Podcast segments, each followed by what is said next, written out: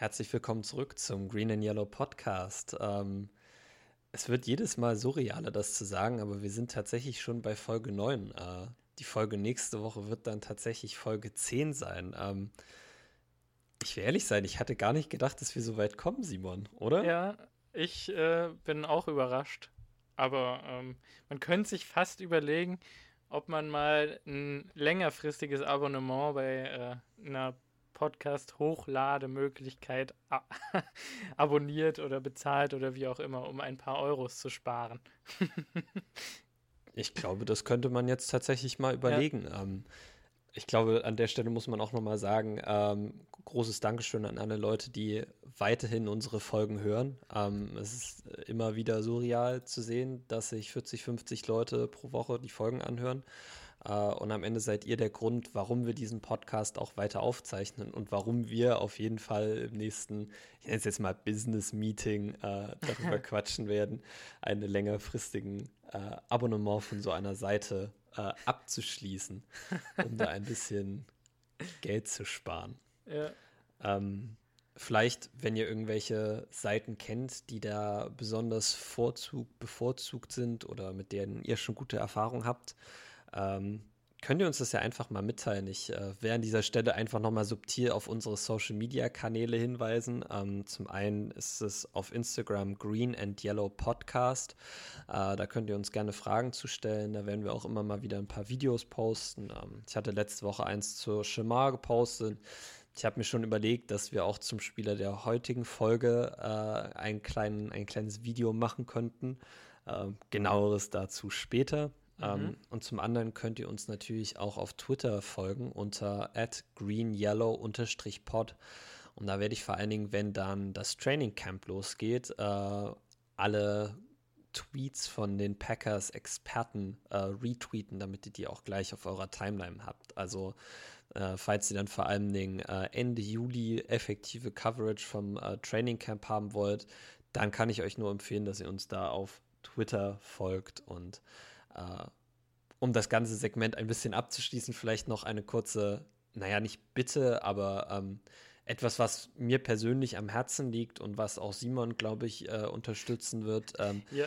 Solltet ihr irgendwelche Freunde haben, die entweder Green Bay Packers-Fans sind oder an sich NFL-Fans, die Interesse haben könnten, unseren Podcast zu hören, äh, dann würden wir uns freuen, wenn ihr den einfach mal an eure Freunde weiterempfiehlt. Ähm, wir versuchen natürlich immer unsere Zuhörerbase weiter äh, wachsen zu lassen, schon allein, damit wir hier wirklich äh, auch immer mehr Interaktion mit euch haben können. Ähm, ja. Weil man spricht hier jede Woche anderthalb Stunden in das Mikro äh, und wir diskutieren unter uns, aber uns würde natürlich brennend interessieren, wie ihr zu den Themen steht, die wir hier diskutieren. Ähm, das ist einer der großen Gründe, warum wir das machen. Ähm, genau. Und je mehr Leute uns zuhören, je mehr Meinungen äh, dazukommen, desto besser wird natürlich auch unser Content. Also, und desto spaßiger. Ähm, und desto spaßiger, das stimmt. Ja, also eine Win-Win-Situation für uns alle quasi. Genau. An der Stelle dann auch nochmal ein kleines Shoutout an den Andi. Der freut sich bestimmt jetzt sehr, wenn er ein Shoutout von uns bekommt auch. Der gibt uns nämlich immer ganz schön viel Input und äh, vielleicht werden genau, wir ja wir mehr. Uns, ja. Ich wollte gerade sagen, äh, dazu, dass äh, Andi das wirklich immer macht. Da sind wir ja. auch sehr dankbar. Andi äh, äh, lädt uns natürlich auch immer in seine Story auf Instagram hoch und trägt dazu natürlich auch äh, aktiv bei, dass wir mehr Zuhörer bekommen. Ja. Also an der Stelle wollte, kann ich dir nur zustimmen, geht einfach mal ein großes Dankeschön raus. Ähm, ja. Und wir hoffen, cool. euch gefällt auch diese Folge wieder. Ähm, wir haben heute nämlich äh, tatsächlich einiges an Content zu besprechen, ähm, was vor dem heutigen Tag eigentlich gar nicht so der Fall war. Nee. Aber heute ist einiges passiert. Äh, zum einen war heute natürlich der Start des Mandatory Minicamps. Ähm, ins Deutsche übersetzt, das ist quasi eine Pflichtveranstaltung für alle Spieler. Ähm, es gab eine Neuverpflichtung bei den Packers. Ähm, und wir wollen auch noch mal kurz auf den Blockbuster-Trade der letzten Tage eingehen. Uh. Und dann werden wir uns natürlich mit Cole Van Lennon beschäftigen. Aber ja. ähm, bevor wir zu dem ganzen juicy Stuff kommen, äh, will ich euch einfach mal ein kurzes Update geben, äh, wie das Mandatory Minicamp aussah. Ähm, das Mandatory Minicamp sind basically drei Tage an denen alle Spieler der Green Bay Packers verpflichtet sind, äh, am Training teilzunehmen. Ähm, heute waren auch tatsächlich alle Spieler da. Äh, bis, auf? bis auf äh, Preston Smith, Darius Smith, äh, Elton Jenkins und Dean Lowry, die alle vier im Covid-19-Protokoll waren. Und natürlich, wie zu erwarten, war Aaron Rodgers. Aber ähm, ich glaube, jeder, der gehofft hatte, dass er heute anwesend sein würde, war ein bisschen delusional. Äh, ja. Wir haben es in der letzten Folge gesagt, der erste realistische Zeitpunkt, an dem man ihn in Green Bay sehen könnte, äh, wird Ende Juli sein. Ähm, mhm. Vielleicht noch mal ganz kurz dazu, wenn Aaron Rodgers alle drei Tage von diesem Mandatory Minicamp verpasst, ähm, wird auf ihn eine Strafe in Höhe von 97.000 US-Dollar zukommen, es sei denn, die Packers ähm, entschuldigen ihn. Entschuldigen ihn. Matt LeFleur wurde heute in der Pressekonferenz dazu befragt und hat gesagt, dass das zwischen dem Spieler und dem Team ist, ähm, dass er das nicht öffentlich bekannt geben wird, wie sie das gehandhabt haben. Äh, es soll uns aber auch, glaube ich, an dieser Stelle einfach mal egal sein, weil. Ähm, Kurzer Tipp meinerseits. Ja. Sag, ja. sag erst. Ah, okay. Äh, ich wollte einfach noch kurz sagen, äh, weil mich eher die Spieler interessieren, die da waren. So. Äh, um die Spieler, die nicht da waren, kümmern wir uns, wenn sie dann irgendwann wiederkommen oder halt auch nicht. Ja, also mein Tipp wäre, ganz kurz dazu, ähm, sie feinen ihn und dann zahlen sie es ihm als Bonus wieder zurück mit dem neuen Vertrag. An alle Optimisten da draußen. Das wäre ein, ein, ja. ein, ideales Szenario für Simon. Ähm, wie wahrscheinlich das ist, darauf muss man jetzt, glaube ich, nicht eingehen. Aber ja. ähm, prinzipiell hat das einen ganz großen Vorteil, äh, wie der liebe Andrew Brandt auf Twitter heute auch so schön äh, aufgezeigt hat. Ich möchte da an der Stelle das quasi so zitieren, was er gesagt hat. Äh, und zwar, dass der dass die Packers wahrscheinlich gar nicht so böse darüber sind, dass Aaron Rodgers große Teile dieser Vorbereitung bisher verpasst hat, weil es natürlich den Packers die Möglichkeit gibt, Jordan Love in Action zu sehen und ab heute dann auch mit allen Top-Receivern. Ähm, also alle Receiver waren heute wieder im Training. Devante Adams hat zwar nur ganz wenige Teile tatsächlich mitgemacht, weil Metal Fleur auch gesagt hat, dass sie einfach, sie wissen, was sie mit ihm haben und sie wollen ihn ein bisschen managen, damit seine, seine Belastung nicht so hoch ist ähm, in der Season. Ähm, also sie wollen ihn nicht jetzt schon verbrennen, bevor die Season losgeht. Und deshalb hat er heute nicht ganz so viel gemacht. Aber äh, alle anderen Receiver waren da und haben intensiv an den Drills teilgenommen. Ähm, was Jordan Love äh, angeht, prinzipiell hatte ich ja letzte Woche angesprochen, dass er in den Trainingseinheiten bisher sehr viel kurze Pässe geworfen hat, wenig riskiert hat. Ähm, das hat sich heute dann tatsächlich rapide geändert. Ähm, Jordan Love hat alle möglichen Würfe attempted, ob es kurz, kurze Pässe waren, ob es lange Pässe waren, Intermediate-Pässe. Ähm, heute war alles dabei.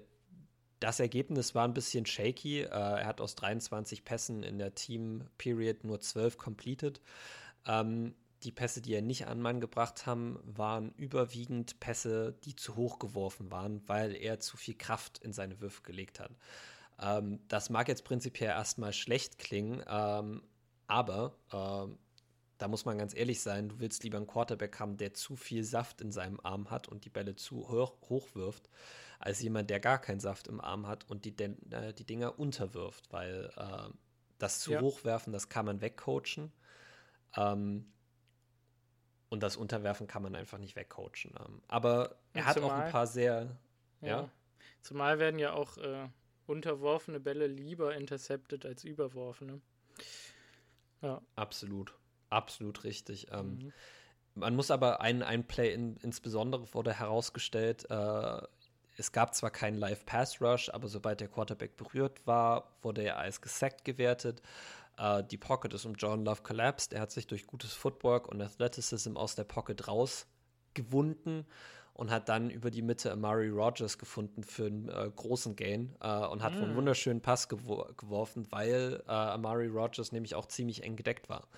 Aber es ist natürlich schön zu sehen, dass die beiden äh, schon einen gewissen Rapport haben. Aber ähm, ja, es ging ja nicht nur um Jordan Love heute. Ähm, es ging vor allen Dingen auch wieder ein bisschen um die O-Line. Wie stellt sich die O-Line auf? Ähm, wir hatten eigentlich das gleiche Bild wie bei den äh, OTAs. Äh, ben Braden auf Left Tackle, John Ronin Jr. auf Left Guard, Josh Myers auf Center, Lucas Patrick auf Right Guard und Billy Turner auf Right Tackle. Äh, interessant dabei ist natürlich immer noch Ben Braden als Left Tackle. Uh, Adam Stevanich, der Offensive Line Coach der Packers, hat unter der Woche gesagt, dass Ben Braden einer der Spieler ist, die wahrscheinlich für einen Starting-Job diese Saison pushen werden. ähm, was uns alle natürlich wirklich ein bisschen überrascht hat. Ja. Aber Simon und ich haben schon gesagt, wir gucken uns in den nächsten Wochen nochmal sein Tape an, weil ja. damit hatten wir jetzt wirklich nicht gerechnet, nee, oder? also wirklich gar nicht. Vielleicht, ja, vielleicht muss man sich das auch nochmal überlegen, ob man das wirklich macht. Ich weiß gerade gar nicht, wie lange er schon in der Liga ist. Der ist schon ein paar Jahre dabei, ne? 2017 ist der undrafted ja. Äh, ja. gegangen aus Michigan. Da müsste, da müsste sich ja, hat der irgendwann mal gestartet? Irgendwo? Ähm, der war bei den Patriots und hat, glaube ich, auch immer mal in Spielen gespielt, aber nicht gestartet, nee. Hm. Ja, weil war sonst letztes kann man, Jahr auch. Ja. Also bevor er zu den Packers gekommen ist, war er auf dem Practice Squad der äh, Patriots und dann war er auf dem Practice Squad der Packers. Und dann ist er gegen Mitte des letzten Jahres aufs Active Roster berufen worden und war mhm. in jedem Spiel active, hat aber nie gespielt.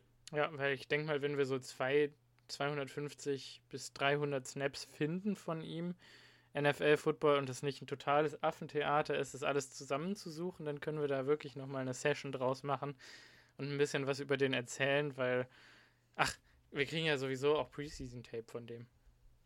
Genau. Ja, spätestens also das dann ist machen auf jeden wir. Fall was. Ja. Das ist auf jeden Fall was, was wir, was wir machen wollen. Ähm, auch noch interessant für die O-Line war äh, Royce Newman, äh, von dem wir beide sehr überzeugt waren. Simon noch mal einen Tick mehr als ich, aber Royce Newman hat tatsächlich auch Starter-Raps als Right Guard genommen. Battet sich da also mit Lucas Patrick und da bin ich sehr interessant, wie das Battle ausgeht. Ähm, das würde mich wirklich mal interessieren. Ähm, vor allen Dingen mhm. auch dann, wenn Elton Jenkins wieder da ist, wenn David Bakhtiari irgendwann wieder da ist. Ja. Ähm, aber ja, äh, aber interessant. David Bakhtiari ja, ganz ja. kurz noch interessant auch, dass Runyon sich direkt so reingearbeitet hat, dass er irgendwie ganz unangefochten Left Guard ist.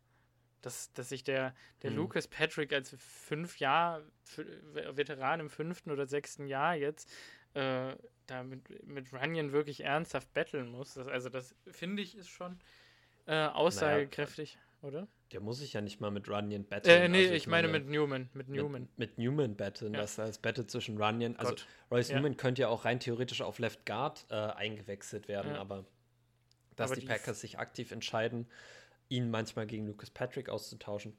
Interessant. Zeigt einfach, dass Runyon seinen zumindest Mindest-Backup-Status als Left Guard äh, schon solidified hat. Weil, wie gesagt, ja. ist ja eigentlich die Position von Elton Jenkins.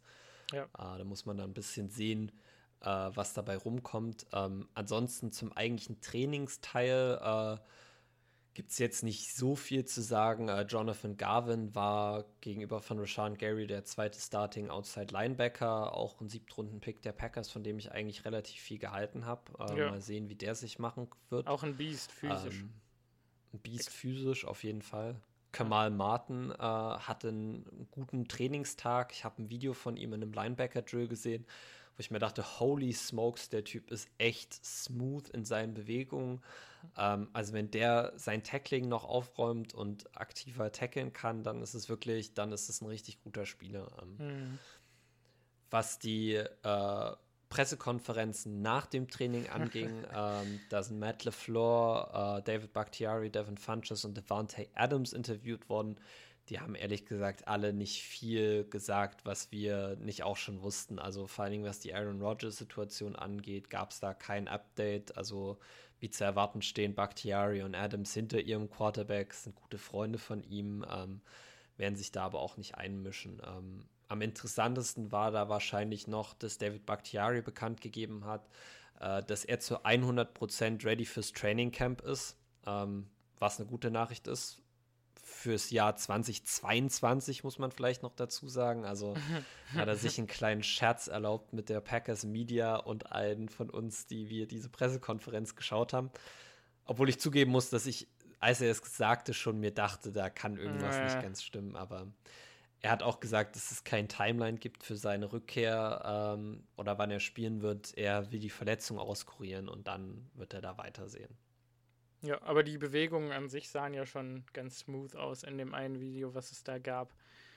Von der Sideline genau. im Rehab-Team. Also ich es wird sicher interessant sein zu sehen, ja. wie er im Trainingscamp arbeitet. Äh, aktuell ist er, nimmt er nicht an Team-Drills teil, sondern ist immer an der Seite mit dem Rehab-Team. Ähm, aber ja, wie gesagt, äh, das wird man alles sehen müssen, wie sich das dann äh, entfaltet. Aber genau, was so noch ganz interessant war, war die Verpflichtung, die die Packers heute getätigt haben. Äh, die Packers haben Devondre Campbell verpflichtet, ehemalig von den Atlanta Falcons und den Arizona Cardinals. Äh, war tatsächlich auch drei, vier Jahre Starting äh, Outside Linebacker bei den Falcons. Ja, Ähm, vier, Vier Jahre, genau. und ein wird, Jahr bei äh, den Cardinals. Und ein Jahr bei den Cardinals. Also er hat auf jeden Fall Starting Experience, wird als Inside Linebacker gelistet. Äh, persönlich sehe ich ihn eher als Off-Ball Linebacker, eher als Outside Linebacker. Ähm, für, seinen, für einen Mensch seiner Größe und seines Gewichts ist er surprisingly good in Coverage. Äh, also er hat in seiner NFL-Karriere, die er jetzt schon, wie lange ist er jetzt in der NFL? Weißt du das zufällig noch? Jetzt, Jahr 6 wird das jetzt. Ja, sechs wird es jetzt. Ja. Er hatte schon 19 äh, Pässe verteidigt, drei Interceptions. Äh, das ist auf jeden Fall, kann sich sehen lassen, 450 aber Tackles. 450 Tackles, 7,5 Sacks. Ähm, also der Typ muss einfach konstant bleiben. Das war in Arizona sein großes Problem, dass er einfach nicht konstant seine Leistung abrufen konnte. Ähm, aber ich glaube, sollte er es aufs Active Roster schaffen, wird Joe Barry ganz viel Spaß mit ihm haben. Und wenn nicht, dann kann es uns egal sein. Genau, Sagen also wir ganz banal.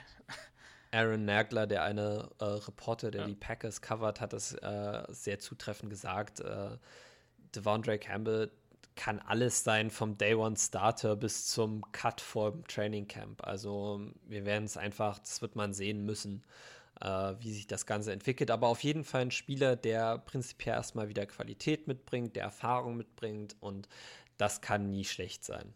Ja, ich freue mich mehr über ihn, über sein Signing, als das von, wie hieß er denn, der bei den Browns war letztes Jahr, den die Packers vorletztes Jahr gesigned und dann auch ges Nee, nee, nee, nicht Oder der. was?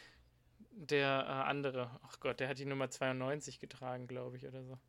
BJ 93. Goodson. Ja, BJ Goodson, genau, Gott. Da, Für den wir getradet haben von den Giants, ja. Das äh, war ja, furchtbar. Fair enough.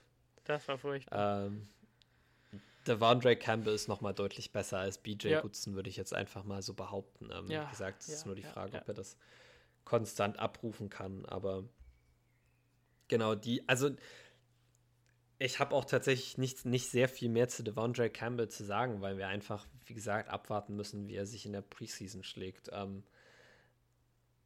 vielleicht ist jetzt der Zeitpunkt, an dem wir mal kurz auf Julio eingehen. Ja, also erstmal, bevor wir jetzt, also ja, ich glaube, wir fahren jetzt erstmal ganz kurz nach Atlanta, wo diesen Winter was in Madden passiert ist. das hat unser, Das stimmt, das ist auch noch Ja. eine, eine coole Geschichte. ja, kann man glaube ich kurz anschneiden, oder? Der gute Kurt Bankert, äh, ehemals Backup-Quarterback von den Arizona Falcons, ähm, der ja jetzt bei uns. Atlanta Falcons. Ja, oh Gott. ja, also man merkt, ich bin immer noch tief in meiner Bachelorarbeit und äh, da läuft War ein langer Tag. Ja, da läuft nicht alles rund im Schädel. Also, bei den Atlanta Falcons war Kurt Bankert natürlich Backup Quarterback ähm, und ist jetzt bei uns. Und soll übrigens auch einen ganz guten Tag gehabt haben heute. Throwing-wise. Also habe ich zumindest ein paar Mal gelesen, dass Kurt Bankert gut werfen kann. Ähm, ist ja auch vollkommen egal, weil er wird vermutlich nicht viel für uns tun, außer im Trainingscamp. Aber er hat Madden gespielt und er hat eine Franchise, also einen Karrieremodus mit den Packers gespielt und da hat er sich selber gesigned, nachdem die Arizona, die Atlanta Nachdem die Falcons, Atlanta Falcons ihn entlassen ich haben. bin noch bei Campbell. Ja. Alles gut. Genau, also Ja. er hat sich auf jeden Fall, damals wusste er noch nicht, dass er äh, zu den Packers gehen würde. Also das war zeitlich vor der Verpflichtung. Ja. Ähm, und da hat er sich selber gesigned. Äh, wurde auch gefragt, ob er sich denn auch hat starten lassen. Dann hat er gesagt, nein. Er saß während des gesamten Super Bowl Runs auf der Bank und hat den Super Bowl Ah. Sieg auf der Bank gefeiert. Also zumindest Ah. in Madden haben die Packers mit Kurt Bankert einen Super Bowl gewonnen. Ähm, werden wir Kurt Bankert dieses Jahr auf dem Packers Roster sehen? Probably not. I am pretty sure we're not going to see him there. Ähm, Practice Squad. Auf dem Practice Squad, da könnte ich ihn tatsächlich sehen, ähm, aber nicht auf dem Active Roster. Ja, leider nicht. Sympathischer Typ, also wirklich lustig. Dem lohnt Wirklich sympathischer Typ. Äh, ich wollte gerade sagen, folgt dem alle auf Twitter. Äh, Der ist wirklich ein cooler Typ. Ähm, aber das haben die Packers ja viele, viele in den letzten Jahren. Also Manny Wilkins fand ich zum Beispiel auch extrem sympathisch als Ja. Mensch, aber Einfach Tim als Boyle Quarterback. sowieso. Tim, die Lasershow sowieso. Ähm, Ja. Absolute Legende. Okay, dann bleiben wir jetzt in Atlanta. In Atlanta, wohlgemerkt, für Jetzt Julio. Jones. Und äh, reisen sofort äh, weiter nach Tennessee, da wo der Mann hingetradet wurde. Ähm, was hat er sich kosten lassen? Äh, ich meine, einen Second Rounder von den Titans und einen Fourth Rounder. Ein Second Rounder von den Titans, ein Second und ein Sixth von den Titans. Ah ja, genau, und für einen die Fourth. Falcons geben Julio Jones und einen Viertrunden-Pick ab. Ja, Genau. Die Und der- Titans einen Zweit- und Sek äh, Sechstrunden-Pick und Julio Jones. Und die Falcons Julio Jones und Viertrunden-Pick. Genau, und, und der Sechst- und Viertrunden-Pick sind aber aus 2023, also gehen uns Genau. quasi nichts an. Gut. Ähm, Richtig.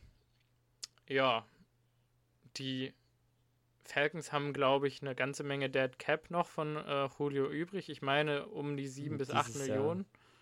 Na, dieses Jahr sind es sogar 11,3 Oh, Millionen sogar und 11. nächstes Jahr sind es 15,5 Millionen. Noch schlimmer. Ähm, nee, genau, die. Und die Titans, die haben nur so einen niedrigen Cap-Hit, oder was heißt in Anführungszeichen einen niedrigen Cap-Hit. Und das war aber genau der Cap-Hit, den die ähm, Falcons brauchten, um ihre äh, Draft-Class zu signen, äh, der da freigemacht wurde mit Julio. Ja, dieses Jahr. Nächstes Jahr sind es aber auch bei den, bei den Titans dann 15,3 Ja. Millionen. Ja, gut. Also ich meine, die haben ja, die haben ja zeitgleich äh, Ryan Tannehills Vertrag umstrukturiert, um Mhm. diesen Betrag äh, finanzieren zu Ja. können, tatsächlich. Ja, also warum wir das jetzt kurz erwähnen oder warum ich das erwähnen wollte, ist, weil ich ein paar Mal gelesen habe, dass Leute sich sehr darüber mokiert haben, dass die Green Bay Packers bei so einem günstigen Preis nicht mit im Spiel waren. Und ich möchte einfach gerne nochmal darauf hinweisen, dass dieses Geld weder vorhanden ist, noch dass der Need für einen 32-jährigen Julio Jones wirklich besteht, der immer die Hälfte der Saison mit Hamstring-Issues ausfällt. Also ich weiß, dass das ein großartiger Spieler ist und wahrscheinlich auch First Ballot Hall of Famer, aber ich sehe irgendwie nicht ganz, dass er am Ende einer Saison insgesamt mehr produziert hat als zum Beispiel ein Devin Funches oder ein Marquez Valdez Scantling, die einfach deutlich günstiger sind und, und die auch noch jünger und weniger verletzungsanfällig und damit wahrscheinlich konsistenter sind. Also vielleicht lehne ich mich jetzt hier zu weit aus dem Fenster und ich will ihn nicht slandern. Ich habe äh, eine ganze Menge Respekt und ich bin großer Fan, aber ich befürchte, wir sind nicht in der Situation, wie wir, in der wir uns den, den Julio Jones wirklich leisten könnten oder uns den leisten sollten. Da muss ich tatsächlich sagen, bin ich ein bisschen äh, auf der anderen Seite, also bin ich ein bisschen gegenteiliger Meinung. Also du hast absolut recht, die Packers haben, äh, sind 40 Millionen über dem Cap, also äh, leisten konnten die sich Julio Jones sowas von überhaupt nicht. Äh, also war ein Trade nie wirklich realistisch. Ähm, ich glaube aber durchaus, dass Julio Jones immer noch sehr produktiv sein kann. Ähm, Das glaube die ich auch. letzten Jahre, die letzten Jahre waren es bei Atlanta nicht ganz so, weil das Team in Atlanta auch einfach schlecht war. Aber ganz ehrlich, Julio Jones in dieser Offense ist scary bei den Titans. Also Derrick Henry, AJ Brown und Julio Jones. Bei uns wäre auch Ähm, scary. Definitiv. Sheesh. Also unsere wäre natürlich auch scary, aber stell dir das einfach mal kurz vor. Mhm. Obwohl ich da ein bisschen sagen muss, Julio hat gesagt, er möchte zu einem Team, was ein Contender ist. Da kann man bei den Titans jetzt zwar drüber streiten, aber I see where he's coming from. Und er wollte zu einem Team mit einem Strong Arm Quarterback, damit er diese tiefen Mhm, Bälle wieder hat, die ihm in Atlanta gefehlt hat. Und da bin ich mir nicht ganz sicher, ob Brian Tannehill das wirklich ist. Ja, Also Tannehill war für mich immer mehr ein Game Manager, der die kurzen und Intermediate-Dinger bedienen konnte. Auch mal einen tiefen Pass, keine Frage. ja. Aber ein consistent Deep Ball habe ich bei Ryan Tannehill jetzt nie so wirklich gesehen. Ich glaube, oder ich meine gelesen zu haben, dass dir da die Statistiken der letzten Saison tatsächlich widersprechen, tendenziell. Aber ich glaube auch, dass die Statistik oder die statistische Lage da an sich ein bisschen zu dünn ist einfach. Was hatte der? 2800 Passing Yards oder so? War das nicht Ja, so in die Richtung? nicht viel. Also, ich finde es da schwer, meine- das überhaupt zu sagen und ähm, von Ja. daher, ja. Da Sicher. muss man sich aber vielleicht auch mal das Spiel der Titans an sich angucken. Also die Titans rennen ja den Ball so lange in den Hals runter, bis sie dann einmal ihr Play-Action-Game äh, aufmachen können. Und deshalb hat Ryan Tannehill eine sehr hohe äh, Deep-Ball-Quote, weil mhm. Die Defenses sich eher auf Derrick Henry einstellen und dieses Play-Action-Game dann wide open ist.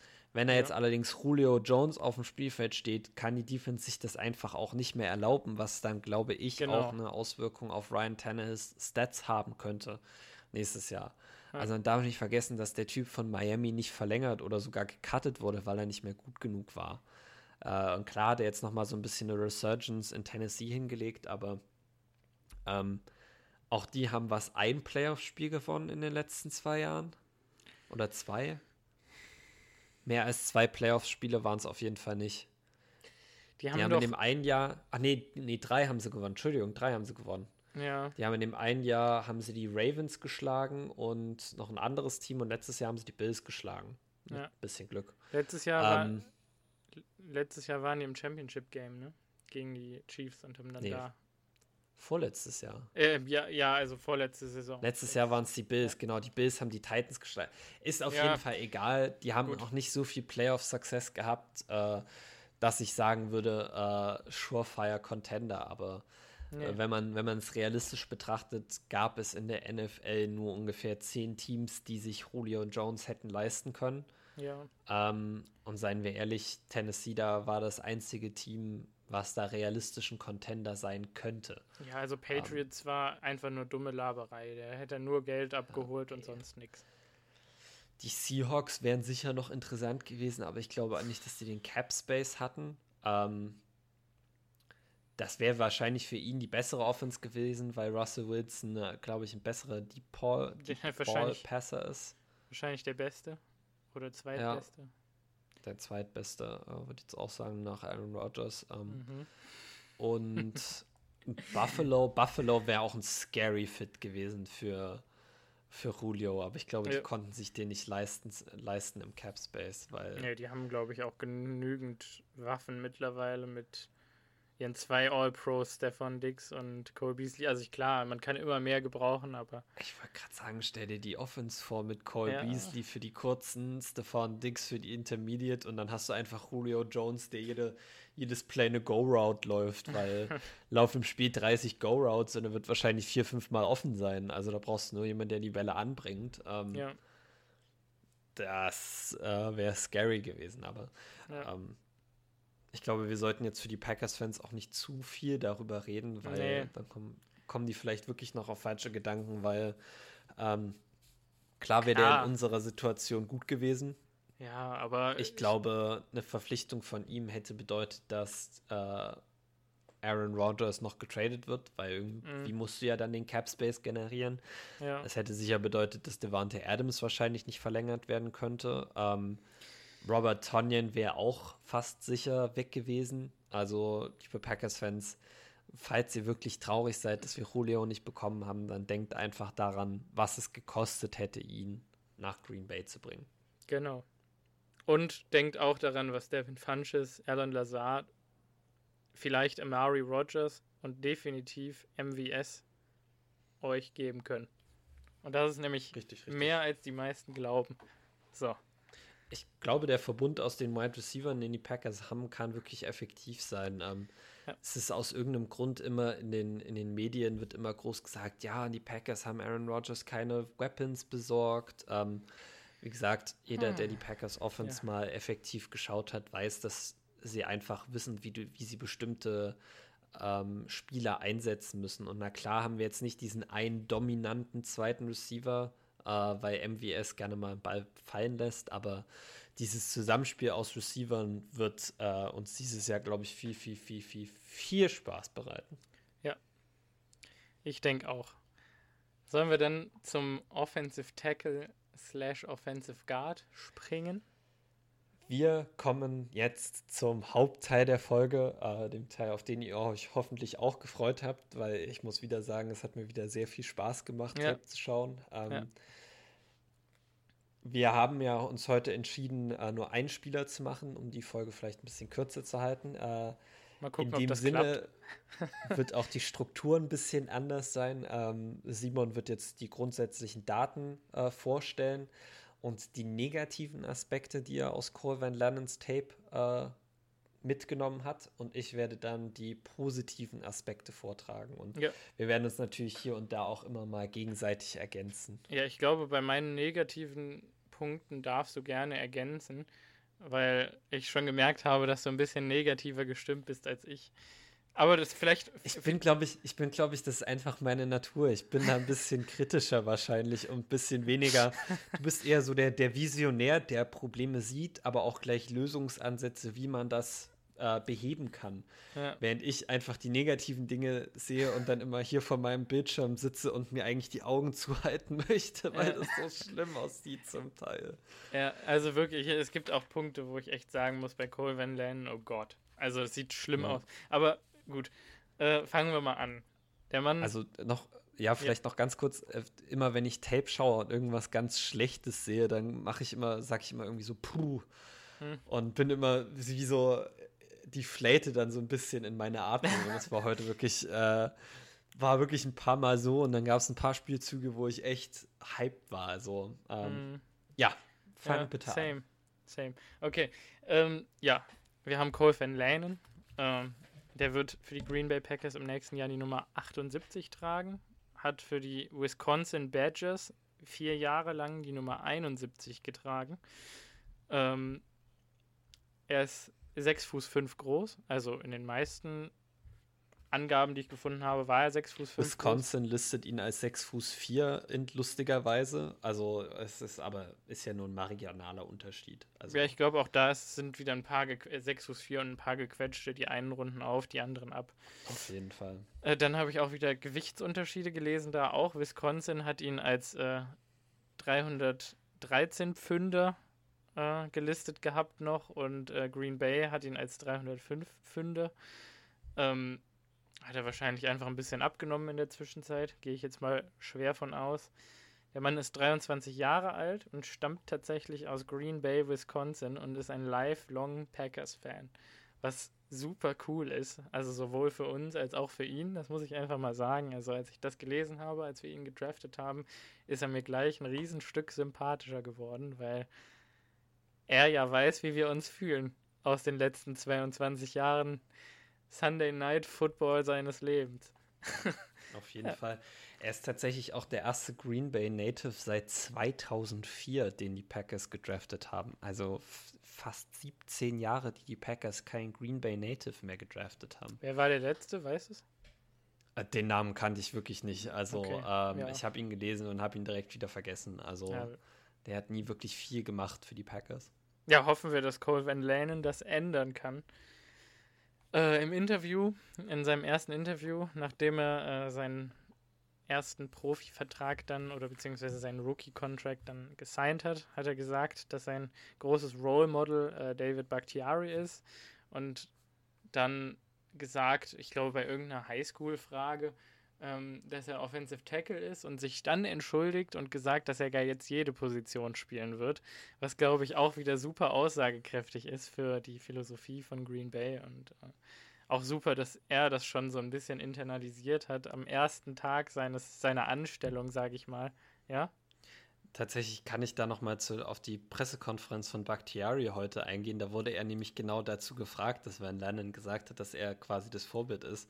Mhm. Und da hat Bakhtiari gesagt, dass es äh, schon im ersten Moment ein bisschen surreal ist, äh, mhm. dass Spieler dann ankommen und sagen, dass er ihr großes Vorbild ist, ja. dass sie aber am Ende des Tages alles professionelle Spieler sind und es ihm einfach darauf ankommt, sie so gut wie möglich vorzubereiten, damit sie, wenn sie irgendwann mal neben ihm spielen, ähm, auch ihr Bestes fürs Team geben können. Also ähm, ja. er ist sich dessen schon bewusst, aber er ist sich auch bewusst, dass Corvin London ein Rookie ist und noch viel zu lernen hat. Das ja. war so das Grundsätzliche, was man daraus gehört hat. Ich kenne ja die Van Lernen-Perspektive dazu. Er meinte auch, dass es für ihn super surreal wäre, sich vorzustellen, dass in ein paar Tagen er mit seinem großen Vorbild David Bakhtiari in, seinem, äh, in einem Raum sitzen wird und dann von ihm lernen wird dass er sich das kaum vorstellen kann. Das ist wirklich ein super sympathischer Mann. Das ist schon krass, ja. Ja, ja also muss Wahnsinn sein. Ähm, sage ich ganz ehrlich. Ich freue mich richtig für ihn, weil auch wenn er so ein bisschen, ähm, ich glaube, er ist jetzt nicht der lauteste und er klingt ehrlich gesagt auch so ein bisschen Kermit-mäßig, wie Patrick Mahomes das tut. Nur, dass, dass es da auch zur Statur passt, weil er ja ziemlich bullig ist. Ähm, aber äh, so an sich äh, super Typ. Ähm, kann ich auch nur empfehlen. Das Interview ist auch nicht lang, weil er einfach nicht so redselig ist. äh, sechs Minuten kann man sich mal angucken. Ist lustig. Ähm, ja, gut. Also weiter im Text. Er ist ein Four-Star Offensive Tackle Prospect aus der High School. Heißt also, er spielt seine gesamte Football-Karriere Offensive Line bzw. Offensive Tackle ähm, und hat wirklich unfassbar viele Honors in der Highschool-Zeit erhalten. Äh, die wollte ich mir nicht aufschreiben, weil das war lächerlich viel. Ähm, ich habe einfach sowohl mal. Im, im Football als auch im Diskus und Shotput. Also der war auch in der Leichtathletik mit vertreten. und auch da muss man wieder sagen, die Highschool, cool. an der er war, war Bayport in Green Bay. Also der hat wirklich auch ja. sein ganzes Leben bis auf seine Zeit bei Wisconsin in Green Bay gelebt. Das ist wirklich, ja, das ist wirklich krass.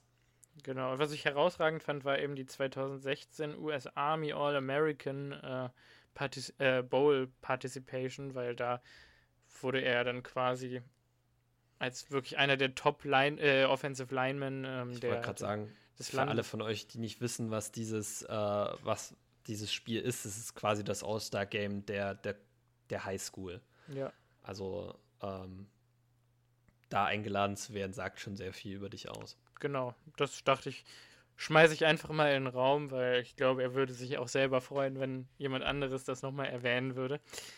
Das ist schon ein cooles Accomplishment. Ähm, ja. Was hat er danach getrieben? 2016 wurde er erstmal von den Badgers geredshirtet, hat also nie gestartet, nie gespielt, nie irgendwas gemacht, sondern konnte sich ausschließlich aufs, äh, ausschließlich aufs Studieren äh, konzentrieren. Im Jahr 2017 ja. war. Ne? Also Redshirt-Jahre ja, nein, der trainiert auch mehr als Squad genug, in der NFL. Also der trainiert und ist bei den Game Days immer anwesend. Er kriegt halt bloß kein Pad. Ja, gut, okay. Äh, aber drucktechnisch. Äh, egal. Ich weiß, was, ich ja, weiß, was ja. du meinst. Ich weiß, ja. was du meinst. Ja. Erstmal ein bisschen, bisschen akklimatisieren an die College-Luft. Gut, 2017 war er aktiv in allen 14 Spielen, hat aber kaum äh, Snaps gespielt. Ähm, Im Jahr 2018 war dann Swing Tackle, hat in einem Game gestartet äh, und war Teil der, ähm, ja, einer der äh, effektivsten äh, Rushing Offenses, die das College Football so jemals gesehen hat, in den Jahren 2018 und 2019 eigentlich. Ähm, da hat nämlich der gute Jonathan Taylor äh, zweimal hintereinander, glaube ich, die 2000 Yards All-Purpose geknackt und wahnsinnige Touchdown-Zahlen äh, ja, erzielen können. Teilweise auch dank Cole Van Lanen, der ähm, ja mit seinem Blocking dazu beigetragen hat, dass es sich dabei eben auch um eine der besten Run-Blocking Offensive Lines äh, der Nation gehandelt hat. Ähm, gut, Jonathan Taylor kennt man jetzt von den Indianapolis Colts, falls einem da die beiden College-Saisons nichts sagen, aber es war jedenfalls herausragend. Und 2018, obwohl er eben Swing Tackle war und nur ein Game gestartet hat, hat er trotzdem 580 Snaps gespielt, was wirklich viel ist, dafür, dass er nur ein Game gestartet hat und dass die Saison auch nicht so viele Spiele hat. Äh ja, und da war dann auch der PFF äh, Top Tackle nationwide mit einem PFF-Rating von 90,4 auf einer Skala von 1 bis 100 und hat in diesen 580 Snaps zwei Sacks und sechs Pressures zugelassen. Und diese Saison ist unter Scouts sehr beliebt, weil man damals antizipiert hatte, dass er wahrscheinlich Day One und spätestens Day Two gepickt werden wird im Draft, in dem Draft, den er sich dann aussuchen wird. Also da gingen wohl viele Leute davon aus, dass man wieder einen neuen Joe Thomas am Start hat oder wen auch immer es da noch für Top Offensive Linemen aus der äh, Wisconsin gibt. Ähm, ja, das, oder ich sag mal, der Traum hatte sich dann für 2019 zumindest ausgelebt. Da gab es zwar auch 13 Starts als Left Tackle und wieder ähm, 2000 Rushing Yards für Jonathan Taylor. Allerdings hat äh, der gute Cole da 5 Sacks zugelassen und 15 Pressures und hat 5 Penalties äh, sich zu Schulden kommen lassen, was ja ein deutlicher Negativtrend im Vergleich zum Vorjahr war, auch wenn er dann gestartet ist. Aber da wurde auch tatsächlich geschrieben, dass er da wohl angeschlagen war das ganze Jahr lang und mit Verletzungen geplagt war. Und das hat er auch in seinem Interview gesagt, das könnt ihr dann da auch nochmal nachhören, dass er jetzt endlich wieder fit ist. Ähm, und das ist eben ganz interessant, weil, ich sage es jetzt einfach schon mal vorweg, äh, er nach der 2019-Saison äh, eine Hüftenoperation hatte. ah, und ähm, man kann leider nicht herausfinden, was genau er denn eigentlich für eine Hüftverletzung hatte. Aber er hatte die ganze Saison eine und er hat durchgespielt. Und das wird ihn, ihm sicherlich einen Fair Share an Behinderungen beim Spielen, äh, ja, sag ich mal, zugetragen haben. Gut. Im Jahr 2020 äh, hat er dann fünf Games gestartet und hat die letzten beiden verpasst, wieder verletzungsbedingt hatte 181 Pass-Blocking-Snaps äh, und einen Sack zugelassen, äh, drei Pressures und war laut PFF von äh, 577 gerankten Offensive Tackles Nummer 42 nationwide. Mm. Ja, also man könnte irgendwie von einem Bounceback-Jahr sprechen, allerdings auch wieder verletzungsgeplagt. Obwohl ich da mal dazu sagen muss, dass, und da kann ich jetzt auch ein bisschen vorwegnehmen, ich habe äh, Spiele aus den Jahren 2018, 2019 mhm. und 2020 von ihm geschaut. Äh, ja. Tape-wise muss ich sagen, hat er mir jedes Jahr besser gefallen. Also die Schwächen, die ich in seinem 2018er Tape gesehen habe, habe ich zum Beispiel schon viel weniger in seinem 2019er und noch weniger in seinem 2020er Tape gesehen. Also mhm. vielleicht ist Cole Van Lennon an der Stelle wieder einer, der ähm, eines der Opfer der Stat-Kultur, die in der Draft, äh, in den Draft-Media so herrscht, dass oft auf Stats geguckt wird ähm, und das Tape dann ein bisschen vernachlässigt wird, weil ähm, ich glaube, wenn man das Tape schaut, würde man jetzt nicht sagen, dass man ihn 2018 als Erstrunden-Pick eingeschätzt hätte und 2020 dann als undrafted Free Agent eher gesehen hat. Nee, eher nicht. Ähm, also, das würde ich auch so nicht unterschreiben. Ja. Also ich. Aber dazu komme ich später noch. Da gibt es nämlich auch von, von Scouts dann noch einen Take zu, also von NFL-Scouts. Ähm, gut, 2017, 2018 und 2019 und 2020 war er ein äh, Academic All Big Ten. heißt also, er hat auch in, im, im Studium sehr gute Leistungen erbracht und ist sehr, sehr gute Leistung. Ein smarter Typ. Ja, also beeindruckend. Ich glaube, ich glaube ähm, 100 verschiedene Athleten aus Wisconsin wurden damit geehrt oder so. Und da gibt es ja, was, was mag es da geben? Tausende. Äh, also er ist scheinbar ein guter Schüler. Immer gut. Es gibt in Wisconsin mehr als 1000 Sportler wahrscheinlich an der, allein an der University of Wisconsin. Und äh, wir reden hier Big Ten, also die Big Ten. Ach so, ja, stimmt, das ist ja All Big Ten, Gott. Ja, ja. Ja, das sind ja sieben, acht Teams. Also da hast du, da hast du mehrere tausend, also da, wenn nicht sogar zehntausende Spieler. Ja, ist auf ja, jeden Fall. Das ist eine äh, sehr, sehr große Ehre für ihn. Ja. Dann ähm, konnte er tatsächlich oder wurde er von CBS in das 2019er Second Team All America gewählt. äh, allerdings von CBS, nicht von allen. Also es war kein Konsensus. Ähm, und er war ähm, Second Team All Big Ten, All Consensus. Also in der Big Ten war sich jeder darüber einig. Der Mann ist äh, der zweitbeste Left Tackle der Conference. Auch nicht schlecht. Nicht schlecht. Wahrscheinlich hinter Rashawn Slater von Northwestern. Ja. Wird es vermutlich gewesen sein. Also jetzt fiele mir auch gerade kein anderer ein. Aber ich habe da auch, also in der Big Ten habe ich nicht so einen guten Überblick gerade, ehrlich gesagt. Vielleicht noch, gibt es noch bei Ohio State nicht auch in der Big Ten? Ja. Die spielen auch Big Tackle? Ten. Es kann sein, dass, das weiß ich halt auch nicht, wer da, Daya Munford war da, glaube ich, mal Left Tackle, aber es ist ja, ist ja am Ende eigentlich auch egal. Ja. Ähm, gut, und 2020 war dann First Team All Big Ten. Äh, zumindest nach Coaches Meinung.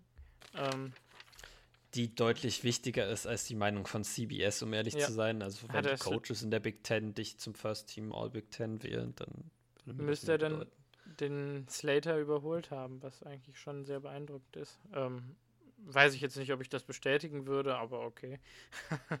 ähm, wieso nicht, ne? Ähm, wieso oh, nicht? Oh Gott. Äh, ja, kurz das Mikro abgeräumt. Äh, entschuldigt. Ähm, ja, weiter zu den wichtigen Measurables. Ähm, tatsächlich äh, hatten wir ja im Voraus schon darüber gesprochen, was Colvin Lannon eigentlich für ein Spieler ist. Und du hattest gesagt, dass er athletisch jetzt gar nicht so herausragend ist. Seine Statistiken, finde ich, aber sagen eigentlich was anderes. Äh, also ich war Stats, Stats und Tape, das verträgt sich einfach nicht. Wirklich nicht. Also sein Relative Athletic Score liegt bei 8,49.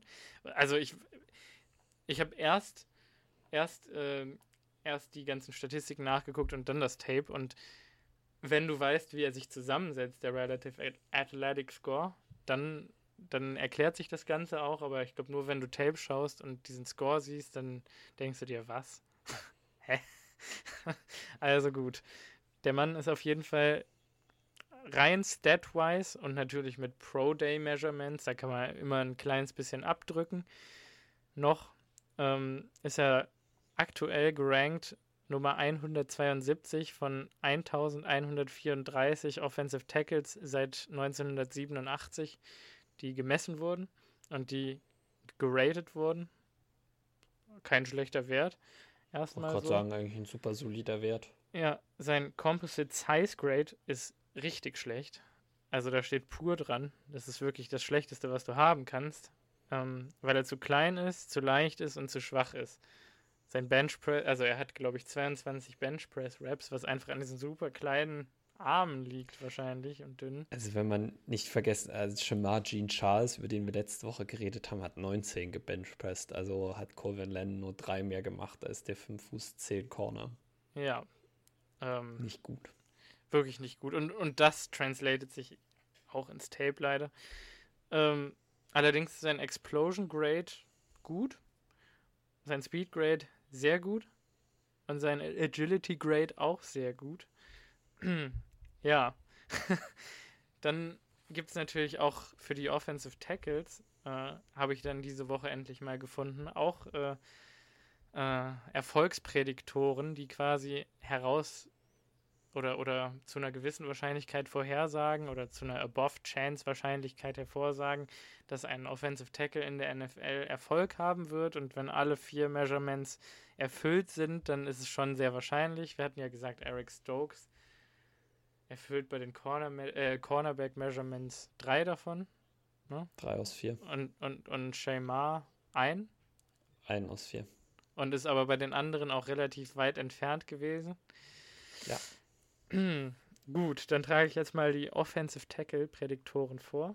Äh, der 20-Yard Shuttle Drill muss mit 6,5 Sekunden oder schneller abgeschlossen werden. Da liegt Colvin Lannon bei 6,64 Sekunden verpasst also da knapp den Zug, sage ich mal. In Anführungszeichen knapp. Ja, weiß nicht.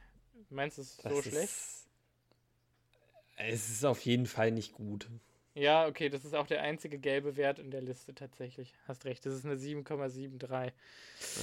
Ja, ja ähm, 7,73 von 10. So. Ähm, dann muss der Three-Cone-Drill ähm, besser als 7,85 Sekunden sein. Äh, da liegt Colvin Lannon mit 7,34 Sekunden weit drüber. Also der war wirklich gut. Der war wirklich gut. Ähm, Three-Cone-Drill, Wahnsinn. Das hätte ich bei ihm gar nicht so gedacht. Ja, ne? Ist irgendwie verstörend. Ja, also die Measurement trifft er und übertrifft er deutlich. Ähm, der Broad Jump muss 102 Inches oder weiter sein. Er ist 107 Inches weit gesprungen. Weit gesprungen, ne? Mhm. Ja. Ähm, hat also dieses Measurement auch übertroffen und das auch eindeutig. Also jetzt nicht super eindeutig, aber eindeutig genug. Ähm, sein 40-Yard-Dash war 5,11 ähm, war 5,11 Sekunden und ähm, das erforderliche Measurement war 5,10 Sekunden, was er hätte erfüllen müssen oder besser sein müssen. Da hat es auch ganz knapp verpasst. Also ich sag mal in Obwohl, zwei da Werten. Ich mal sagen, Ja, Da würde ich immer sagen, da würde mich der 20-Yard-Dash oder der 20-Yard-Split mehr interessieren von seinem 40-Yard-Dash. ja also Weil als Offensive Lineman läufst du nie 40 Yards downfield. Also es geht eigentlich eher um die kurze Explosivität, die du Ja. aus deinem Stance hast. Die kann ich dir aber auch sagen und die sind nämlich beide besser. Also sein 10-Yard-Split ist 1,7 Sekunden gewesen und liegt damit im, in den oberen drei Perzentilen der Offensive Lineman. Mhm. Das ist sehr Und- gut. Ja, und äh, sein 20-Yard-Split liegt bei 2,95 Sekunden und ist damit auch besser als die 40-Yard-Dash suggeriert, die 40-Yard-Dash-Zeit Ja. suggeriert. Also da, da würde ich tatsächlich mehr drauf geben als auf die 40 Yard, als auf den 40 Yard Dash. Aber sehr Ja. interessant. Ja, aber die Werte, also die Werte stimmen, würde ich jetzt einfach mal sagen. Und die Wahrscheinlichkeit Mhm. rein statistisch gesehen ist auf jeden Fall da, dass er einschlägt. So. Und das lässt mich darauf schließen, dass sein Athleticism einfach grundsätzlich ein bisschen unterbewertet wurde. Ich habe natürlich auch wieder, wie ich ja letzte Woche gesagt habe, ähm, vorher viel gelesen von, von anderen Scouts und Scouting-Seiten und bla bla. Und da wurde immer gesagt, dass er ja so klein, schwach und langsam ist. Und ähm, zumindest mal langsam kann man so eigentlich nicht bestätigen.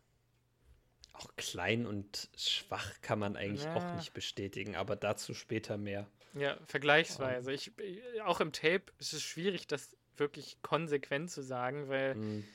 Run-Blocking und Pass-Blocking ganz unterschiedlich sind bei ihm. Das Ja? ist richtig. Ja, das ja, ja. ist sehr richtig. Ähm, gut.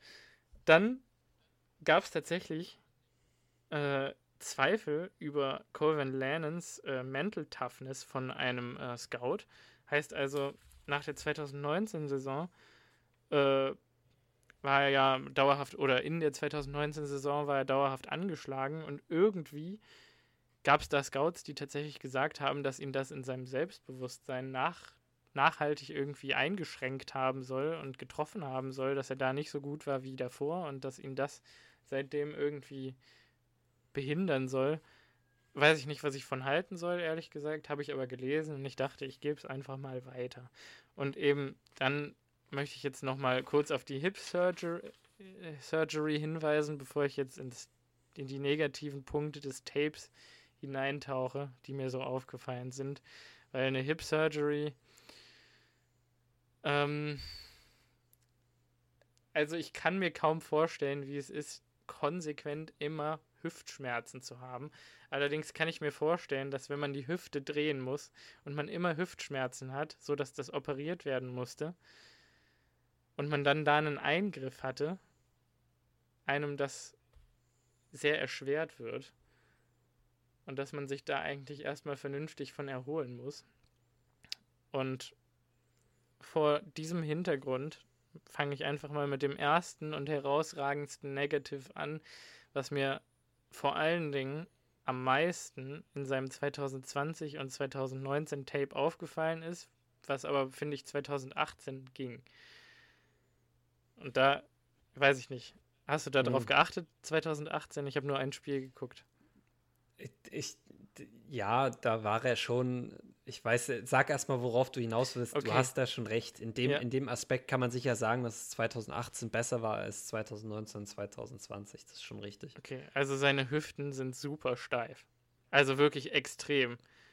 Also man merkt wirklich, wenn man sich sein Tape anguckt, dass, dass der die kaum gedreht bekommt aus einer Bewegung heraus. Also der kann quasi, wenn er Gesicht zu Gesicht vor einem Edge Rusher steht und der Edge Rusher rechts oder links an ihm vorbeigeht und Col oder gerade wenn er wenn er aus Edge Rusher Sicht rechts vorbeigeht und links von Cole Van Lannon ist und um die Pocket rum zum Quarterback möchte, dann muss Cole Van Lannon seine Hüfte äh, nach links aufdrehen, um weiterhin in guter Blocking-Position zu sein und quasi den Spieler davon abhalten zu können, äh, in den Quarterback reinzuballern, sage ich jetzt einfach mal.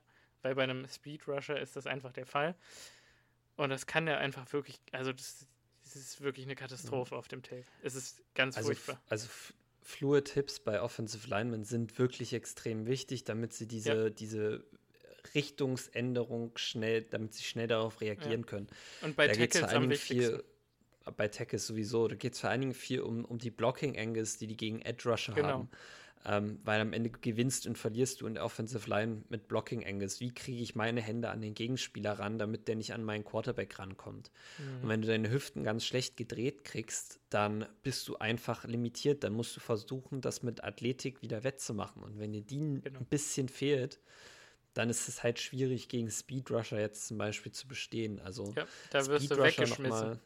Ja, Speedrusher, um das nochmal zu erklären, sind Spieler, die versuchen mit ihrer Schnelligkeit äh, und ihrem Band, also ihrer, wie erkläre ich das jetzt am besten?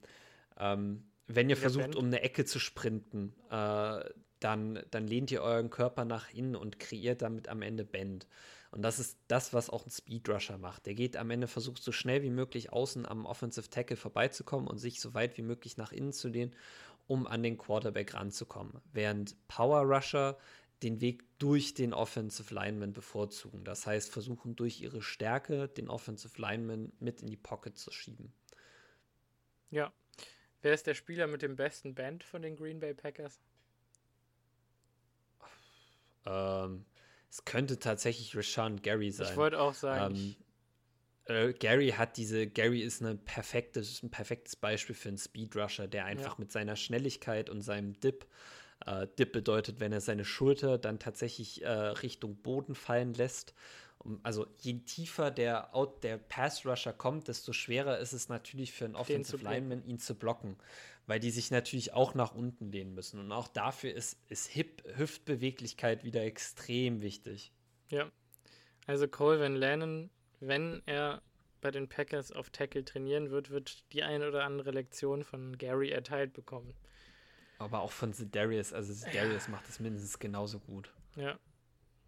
Will ich nicht widersprechen. Will ich nicht widersprechen. Ich fand nur, dass es bei Gary einfach nochmal herausragt, weil Zedarius so ein Allrounder ist, der beides kann. Ja. bei Gary das noch nicht so ganz angekommen ist. Oder vielleicht auch schon. Also er hat sich ja super verbessert. Wir werden ja sehen, wie es aussieht diese Saison. Aber egal.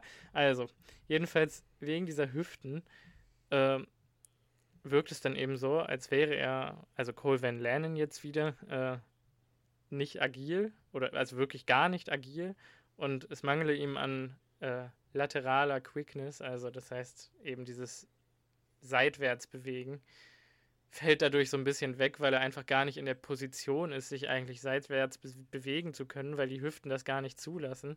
Gewisse Richtungen kann er dann einfach gar nicht schnell genug einschlagen, um überhaupt äh, sich in die Richtung bewegen zu können. Und da kommt dann wahrscheinlich auch dein Kritikpunkt von eben, dass er so oft auf den, auf den Händen landet, weil es manchmal einfach gar nicht anders geht, weil die Beine nicht mhm. so stehen, wie er laufen möchte.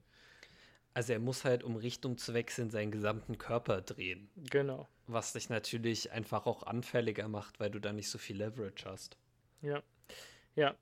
Und dieser Mangel an ja, Agilität und Lateral Quickness resultierend aus den Hüften, sage ich jetzt einfach mal, äh, sorgt dafür, dass er eben gerade, wie wir eben auch schon gesagt haben, gegen schnelle Edge Rusher Probleme bekommt. Und ich fand besonders, äh, wenn diese also nicht nur einen Move machen, einen Move schafft er teilweise, finde ich, noch mit seinen Füßen zu recovern und mit seiner Geschwindigkeit und Agilität, die dann aber nach vorne und hinten doch noch gegeben ist. Ähm, also vorwärts und rückwärts, pur. Äh, aber wenn es dann einen zweiten Move gibt mit einem, mit einem Richtungswechsel von dem Edge Rusher, dann ist der immer durch. Jedes einzelne Mal. Und das ist wirklich problematisch, weil einfach gute Edge Rusher in der NFL, also wirklich gute Edge Rusher in der NFL, immer mehrere Moves drauf haben und die auch immer, immer, immer, immer aneinanderketten, um jeden Rap zu gewinnen. Und immer wenn Chase Young nicht versucht hat, ihn über Power zu rushen, auf dem 2019er Tape, dann hat es geklappt. problematisch. Ja, also dazu muss man sagen, dass Cole Van Dannen in dem Spiel, glaube ich, keinen Sack zugelassen hat von Chase Young. Aber Nein. Chase Young hat den Wisconsin Quarterback die ganze Zeit unter Druck gesetzt. Der ja. konnte keinen Ball in Ruhe werfen. Ja, ich finde, die um, haben ähm. auch zu viel mit Chase Young rotiert, ehrlich gesagt, in dem Spiel. Da, also von dem Gameplan war ich eigentlich auch kein Fan, weil ich fand, die hätten ihn einfach dauerhaft auf ihn blitzen können und der hätte immer Schaden verursacht. Ja, aber um ehrlich zu sein, über den Right Tackle von Wisconsin ging es mindestens genauso gut. Und ich glaube, die Chancen, dass sie ja. über die Seite einen Sack kreieren, war höher als über die Seite von Cole Van Lennon. Gut. In dem Spiel. Das mag sein. Ähm, ja, wie auch immer. Äh, ja, leider merkt man eben auch das äh, schlechte Size-Grading auf dem Tape etwas an. Also Cole hat zwar an sich flinke Hände und auch flinke Füße, gerade rückwärts und vorwärts, wie ich ja gerade eben schon gesagt habe, und was sich ja auch in seinen, seinen Measurements irgendwie widerspiegelt. Ähm, da kannst du gleich ergänzen, was da noch dein Kritikpunkt dran ist. Allerdings hatte ich das Gefühl, dass wenn er gerade bei einem Dropback, äh, wenn sich eine Pocket nach hinten bildet und der Quarterback halt ein paar Schritte zurückgeht nach dem Snap, äh, dass er dann zumindest mal schnell gut in Position war, sofern er dann nicht seine Hüften auf- oder zudrehen musste. Hm. Ähm, ja, das habe ich, hab ich tatsächlich ein bisschen anders gesehen auf dem hm. Tape. Ich fand, äh, da muss man ganz klar unterscheiden äh, zwischen den Zeiten, in denen Colvan dann nach vorne attackieren kann, äh, also im Run-Blocking, weil für alle, die das nicht wissen, im Run-Blocking blockt ein Offensive Lineman nach vorne, er macht den Schritt Richtung Line of Scrimmage, während beim Pass-Blocking du einen Schritt weg machst von der Line of Scrimmage. Mhm. Ähm, wenn er nach vorne geht, hat er sehr schöne Füße. Da ist er wirklich relativ schnell. Äh, das ja. will ich ihm auch zugestehen. Wenn er rückwärts gehen muss, sehe ich das komplett anders. Also da fand ich seine Füße wirklich immer sehr langsam. Ähm, ich habe mich manchmal bei ihm gefragt, wie er es geschafft hat, doch noch in Position zu kommen, um überhaupt irgendeinen Block hinzukriegen. Also ähm, schön sah Pass, das keinesfalls aus. Nee, das schön sah das auf keinen Fall aus. Weil sein Pass-Set war schon manchmal zu klein. Also wie mhm. er mit seinem Bein steht, wie breit seine Beine stehen, war manchmal ja. schon zu klein. Kein guter Und er Anker. hat halt, er, er hat einfach nicht diese, diese schnellen Füße, um dann äh, ganz schnell nach hinten zu, äh, zu springen oder wie auch immer man das äh, nennen möchte. Und ich glaube, die guten Grades in seinem, von seinem Pro-Deck kann man jetzt auch damit erklären, dass all diese Drills äh, Bewegungen nach vorne äh, beinhalten und keine mhm. rückwärts.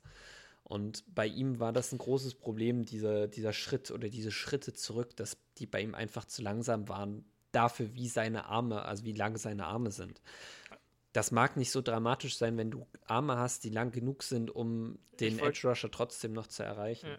Ich wollte gerade sagen, äh, also ich wollte jetzt auch nicht sagen, dass er herausragende Füße hat. Ich fand nur, die sahen, wenn da irgendeine Hüftbewegung drin war, irgendwie deutlich schlimmer aus und definitiv ja. nicht so wild, ja, wie eben seitwärts. Also ich fand, es sah okay ja. aus. Es war irgendwie okay, weil er dann immer doch in Position war. Ja, klar, also ich meine, mhm. wir, wir, kritisieren ja. jetzt hier auf, auf höchstem Niveau. Also am. Ende geht es um einen Spieler, der in die NFL kommt. Ähm, genau. Der hat keine ähm, schlechten Füße, es ist einfach gemessen an seinen NFL-Comparisons oder an Spielern, die auf, zu denen er hochschaut. David Bakhtiari. Bakhtiari. Ähm, sieht man einfach den Unterschied. Das war tatsächlich auch die Videoidee, das wollte ich mal versuchen für euch auf Instagram äh, jetzt übers Wochenende zu posten. Ein Unterschied zwischen Pass-Set und Pass-Kickout, wenn Pass-Blocken zwischen Bakhtiari und Cole Van Len. Mal schauen, ob ich das hinkriege, ob ich da Footage finde, weil ich glaube, das könnte ganz Doch, interessant ich glaube sein. Schon. Ich glaube schon. Also das Kickout von Bakhtiari ist ein ganz anderes Level, auf jeden Fall. Also das ist herausragend. Ähm, gut, also ich äh, Ende des Punktes, er jetzt noch schafft, es jedoch manchmal aufgrund seiner Hüften und weil er es äh, mit purer Kraft im Passblocking nicht reißen kann, nicht seine Blocks festzuhalten. Heißt also, wenn die Hände sitzen ähm, und auch schön platziert sind und er auch gut in Position ist, dann reicht es einfach nicht. Und dann gibt er irgendwie auf und dann passiert auch bei den Händen nichts mehr und er versucht auch gar nicht da jetzt nochmal, also es sieht einfach nicht gut aus. Und dann wird er auch doch noch geschlagen, obwohl er eigentlich den Rap schon gewonnen hat. Das heißt, so im Second Try lässt er sich dann gerne mal die Butter vom Brot nehmen. was definitiv nicht gut ist. Ähm, ja. Und äh, was auch sehr problematisch war, äh, war, dass wenn eben die schnellen Edge Rusher, die Speed Rusher, Outside Leverage gegen ihn hatten, also weit außen von ihm äh, aufgestellt waren, mit großem Abstand und einfach nur gerade losgeblitzt sind.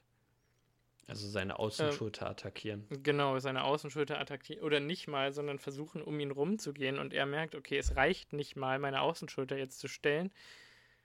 Dann, und da habe ich dann auch wieder ähm, diesen Füßepunkt, schafft er es zwar irgendwie in die Lage zu kommen, noch im Weg zu sein. Und deshalb hat er auch nicht viele Sex zugelassen. Aber es ist halt einfach, er wird dann aus dem Weg geräumt, weil er einfach nicht richtig zu seinem Gegenüber steht und keine Kraft und keinen Druck auf, auf, auf seinen Gegenüber ausüben kann. Und das ist ganz problematisch. Dann als nächstes oder als letztes habe ich auf meiner Liste eben noch diesen unfassbar niedrigen Point of Attack, äh, den er mit seinen Händen an seinen Gegenspielern sucht. Ähm, also Point of Attack muss man vielleicht kurz noch sagen, es ist ja. der Punkt, an dem der äh, Offensive Lineman den Defensive Lineman berührt. Also der Punkt, an dem die Hände zuerst landen, wo er versucht, ihn zu blocken. Ja, also der sollte eigentlich normalerweise so am oberen Teil der Nummer, am Pad, also nicht ins Pad also reingreifen, also, sondern dazwischen halt hier in, ja, das sehe Ja, eigentlich, eigentlich coacht man das schon so, dass die auch ein bisschen ins Pad reingreifen ja, ja. dürfen. Aber prinzipiell gehen die Hände unter die, unter die äh, Schulter, ja. also Richtung Schulterblätter, weil dann kannst du den Gegenspieler quasi ein bisschen nach oben schieben und besser genau. kontrollieren. Dann hat er nicht so viel Traction mit dem Boden und kann sich nicht in dich reinstemmen und hat generell nicht so viel Bewegungsfreiheit.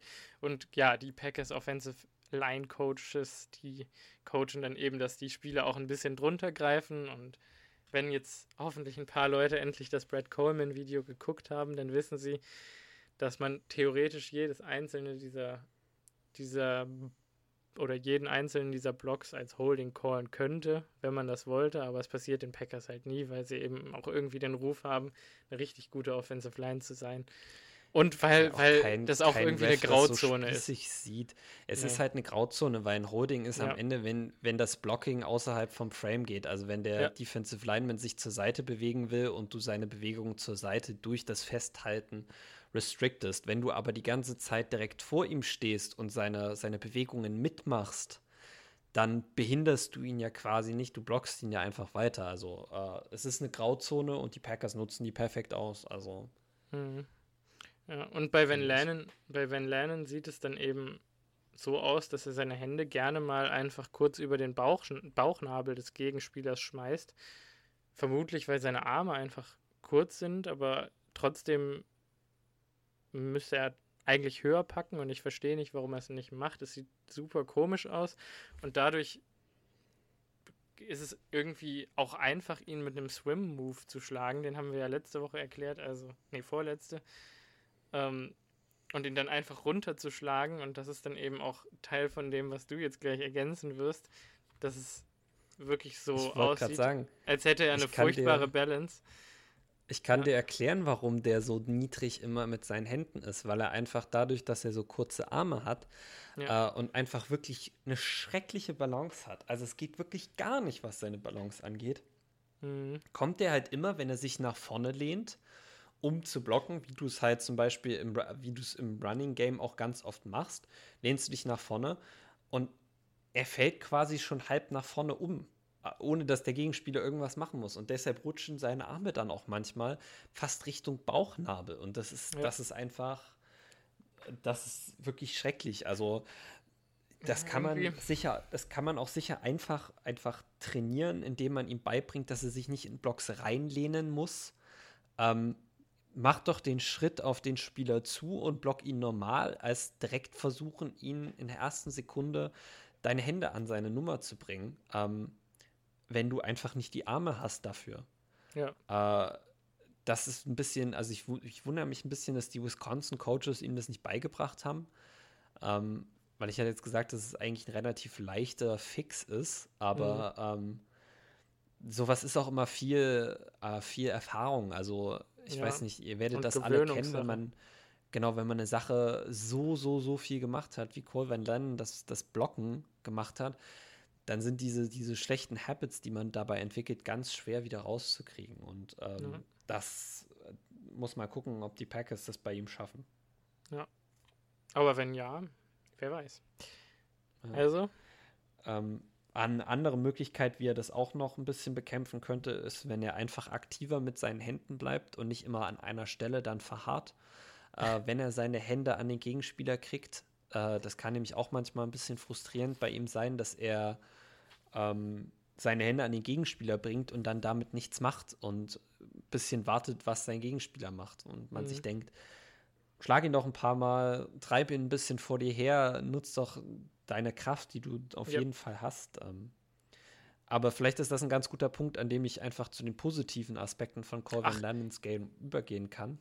Wollen wir nicht noch kurz darauf eingehen, dass auch seine Scramble Drills, also eigentlich so mit der wichtigste Punkt in Aaron Rodgers Game, genau richtig, diese richtig. Problematik eben auch, äh, ja, ich also sag mal, in den, in den Scramble Drills ja ich gehe jetzt davon aus, dass hier jeder weiß, was ein Scramble Drill ist, wenn der Quarterback einfach nicht mehr an einem Punkt steht, sondern sich innerhalb rumläuft. oder hinter der Pocket bewegt, rumläuft.